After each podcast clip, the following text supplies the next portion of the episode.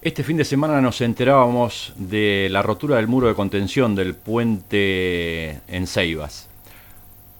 Para conocer más detalles sobre lo que está pasando en Ceibas, estamos en comunicación gentilmente con Marcelo Paredes, jefe del Cuerpo Activo de Bomberos de Ceibas. Buenos días, Marcelo, ¿cómo va? Buenos días, ¿cómo lo va ustedes? Bien, bien, bien. Marcelo, ¿qué novedades tenemos del puente? Bueno, te comento, pasadas las 13 horas aproximadamente tomamos conocimiento de abrir los llamados telefónicos que frente a la comisaría y el terraplén el lado este de la de Ceibas, ya que el auto de Ceibas la, está dividido por la autopista en dos partes, eh, bueno, se había deformado el terraplén de contención del curbón que conecta el puente derivador de Ceibas. Es decir, la rama que viene desde Buenos Aires hacia Gualeguay eh, tuvo la, pared de contención tuvo su desplazamiento, que es un muro de, hormigón, de concreto de hormigón, bueno, se desplazó, eh, quedando el guardarrey, las patas de los guardarrey a la, al, aire, libre, este sin contención, no afectó en ningún momento el puente, estamos hablando solamente del terraplén de elevación que hace el curbón que gira eh, tomando hacia Gualeguay. Obviamente, el director de la concesionaria vial, hicieron presente personal de la concesionaria vial, a mediados de la tarde se hizo presente el director nacional de vialidad por la provincia de Entre Ríos, el ingeniero eh, Rubio, que es de ahí de Gualeguay, hizo presente, estuvo conjuntamente con el intendente municipal, personal de, de la concesionaria y de la OCOBI, evaluando la situación donde llegaron a la determinación para prevención y evitar más riesgos, ya que quedó la zona de guardarrey a la intemperie y este y zona de un curbón, que es la gente que cruza desde ese lado este al oeste, como quien dice, el que viene de agua y quiere tomar para Gualeguaychú, está el radio de giro y se encuentran justo que una, una brecha de ruta para evitar cualquier inconveniente. La gente que se venía desde Buenos Aires a Gualeguay este, no tenía espacio, este, solamente que sobre la cinta Entonces ellos evaluaron y determinaron el cierre de la rama que te comentaba que venía desde Buenos Aires hacia Gualeguay, este, a lo cual eh, se determinó que a un kilómetro por debajo del puente, yendo hacia Gualeguaychú, donde comienza la ruta 14 kilómetro cero, en el kilómetro 1 ya está preestablecido el retorno de la autovía eh, a que todo el que viene desde Buenos Aires y quiere tomar para la zona de Gualeguay tiene que seguir por ruta 14, kilómetro 1, retomar, regresar eh, al kilómetro 0, está nuevamente el derivador y tomar la rama que toma hacia Gualeguay.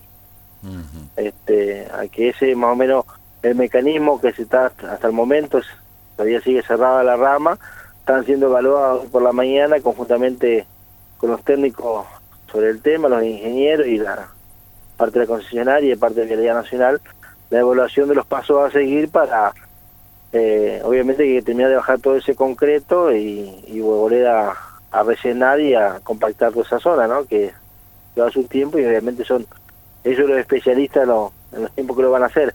A todo esto se complicó para la comunidad de Seiba, ya que los desagüe natural desde el kilómetro 4 o 5 de la ruta 14 de los campos, viene el desagüe natural y va por al costado, al pie del talud, de esa agua, eh, todo lo que es la, la fuente de los, de los campos y parte de Ceiba, y como estos días había llovido, al hacer el defornamiento se corre el concreto y tapona lo que es el desagüe natural, aumentando el nivel de agua para los barrios nuevos que estaban, estaban hechos, de YPB y todo lo demás, que afectaban a 100, 200 familias.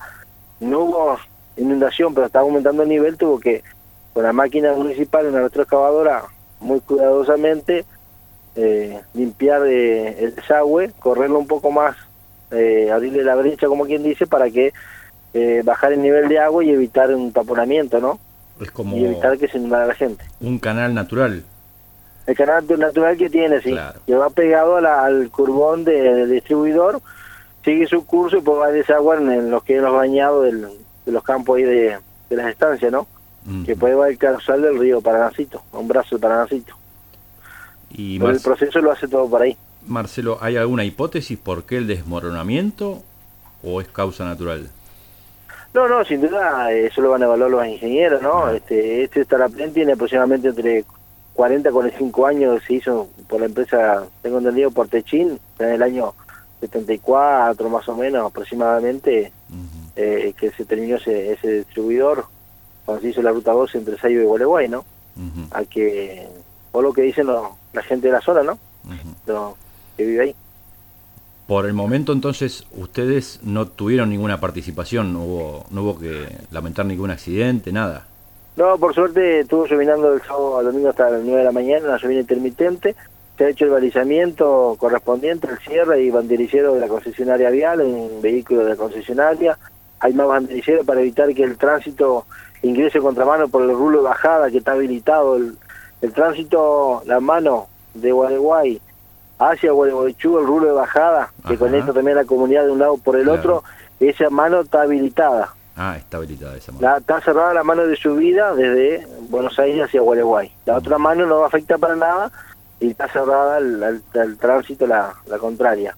Este, y hay balizamiento y bueno, está hoy y mañana se empezaron a reforzar la cartelería indicativa cómo tomar el retorno y seguir hacia Gualeguay, ¿no? Pero obviamente este, respetando las velocidades normales, pues son las semiurbanas de 40 km por hora y todo lo demás, que es muy difícil el respeto en el tránsito en una autovía, pero bueno, esperemos eh, no intervenir en ningún tipo de accidente, que todo tome conciencia y, y bueno, que esto sea temporario para, para poder nuevamente eh, habitar la, rama esa que, que nos va a determinar la, la gente especializada, ¿no? Sobre la cinta asfáltica eh, en esta parte, sobre la ruta 12, ¿se, ¿se congestionó algo o el tráfico es fluido? El tráfico es fluido. Ah. Eh, dice para seguir para el tránsito sobre la ruta 12 y 14. Claro, o sea, como el que viene de Buenos Aires que, que sigue para Gualeguaychú eh, ¿se congestiona, digamos, con este nuevo desvío para Gualeguay o, es fluido? Y algunos, eh, obviamente nosotros, eh, algunos que pasan a preguntar y todo lo demás, obviamente que, bueno, pero hay una parte que tipo Darsen ahí que, bueno, se puede poner en la banquina y consultar, este, que la gente que no conoce, está cerrada la, rama, ¿no? Cómo hacer el, la bifurcación y el retorno hacia Gualeguay. En algún momento, por suerte, el fin de semana estuvo tranquilo, no hubo mucho movimiento de tránsito pero obviamente este, automáticamente a las 18.30 el día sábado, minutos antes, hicimos la alerta a los cuarteles vecinos como, bueno, al que hizo transporte pasajero, transporte que ellos tienen su contacto de Hacienda y todo lo demás, y cada general que vaya avisándole el cierre de esa calzada, y así mismo lo hicimos elevando hacia los cuarteles que tenemos comunicación vía telefónica con Victoria, Ramírez, Paraná, Crespo, que se mandó el comunicado para todo por iguales para hacer la prevención y sin duda evitar a través de los medios de comunicación cualquier tipo de accidente, ¿no? Ya teniendo conocimiento la gente, este, ya, cuando está regresando a Buenos Aires tiene la precaución de, evitar eh, usar esa rama, ¿no? Claro. El único, el, único inconveniente es el que viene de Buenos Aires este, hacia Gualeguay. Después, de Gualeguay a, Buenos Aires está libre como siempre normal como siempre, sin ningún inconveniente. Asimismo el tránsito de, norte a sur por la autovía 12 y 14, porque justo ahí termina la, la 12, que difurca hacia Gualeguay, en el kilómetro 161, si difurca hacia Gualeguay continúa el kilometraje en ruta en la sola brecha. Y por debajo del puente comienza el kilómetro cero la ruta 14 que va al, al, litoral, ¿no? Claro, claro. Marcelo, eh, la verdad que por este primer contacto te agradezco los minutos que nos están este, regalando acá sobreviviendo por la R3 94.3 de Gualeguay. Y ya que está, te aprovecho. ¿Cómo está el cómo está el cuerpo activo de bomberos de Ceiba? Bueno, nosotros lo sentimos, estamos bien, tenemos una autobomba cisterna de 12.000 litros que se adquirió el año pasado a bomberos de, de Benavides tenemos una autobomba urbano, se cuenta con una unidad de rescate, se adquirió en su momento a Bomberos de Gualeguay. Tenemos otra unidad de rescate, se compró el año pasado a Bomberos de la Falda Córdoba. Contamos con Toyota 4x4, todo terreno, con dos lanchas. Se cuenta una unidad de logística, una Peugeot Partner para el transporte personal. Contamos con una ambulancia que fue donada por una fundación de, la zona de Médanos, que es una ambulancia de 0 kilómetros, año 2013, que está en funcionamiento y mediana complejidad. Eh, contamos luego con un con una autobomba que, estaba considerado con el, con Plan Nacional del Fuego. Tuvimos un accidente el frío del año pasado está en reparación en Buenos Aires.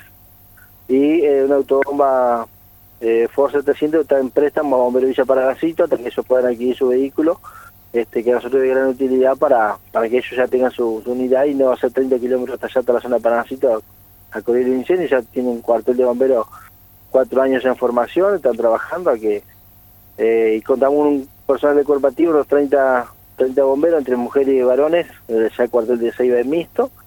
Nos seguimos capacitando, tenemos un instructor a nivel nacional de rescate vehicular, que es el segundo jefe, García Marcelo, y contamos con, bueno, yo soy enfermero universitario y estamos continuo capacitación, lo que es trauma RCP, lo que es eh, rescate vehicular y lo que es todo tipo de incendio estructural, que es lo que menos tenemos por suerte, y mucho incendio que es forestal, que lo seguimos capacitando con los cuarteles vecinos y eh, con los cuarteles, con los demás cuarteles de la provincia.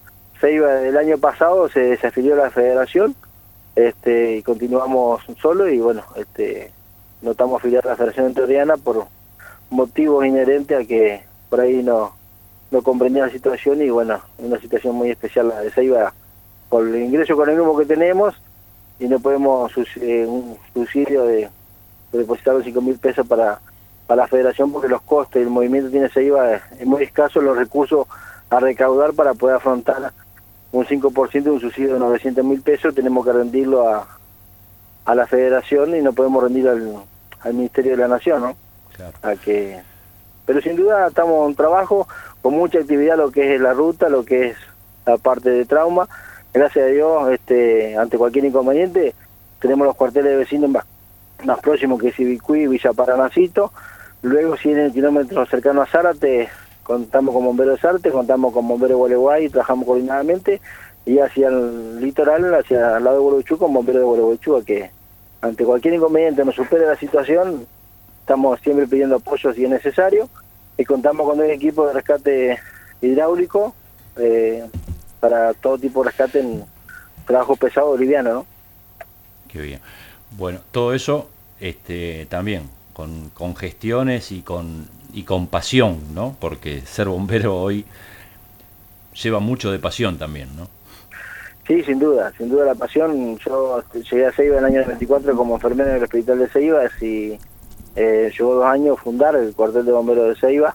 Obviamente uno hace la, enciende la mecha y la, la comunidad me acompañó, un grupo de, chicos y gente mayor me acompañó. Bueno, yo me quería hacer todos los trámites y gracias a Dios hoy eh, Ceiba tiene su cuerpo de bombero porque era muy novedoso, el 95%, el 26% de las intervenciones a la ruta, cuando en su momento una sola brecha y con, la historia de muchas ideologías llegó a ser la ruta de la muerte, se nombraba a nivel nacional e internacional, ¿no?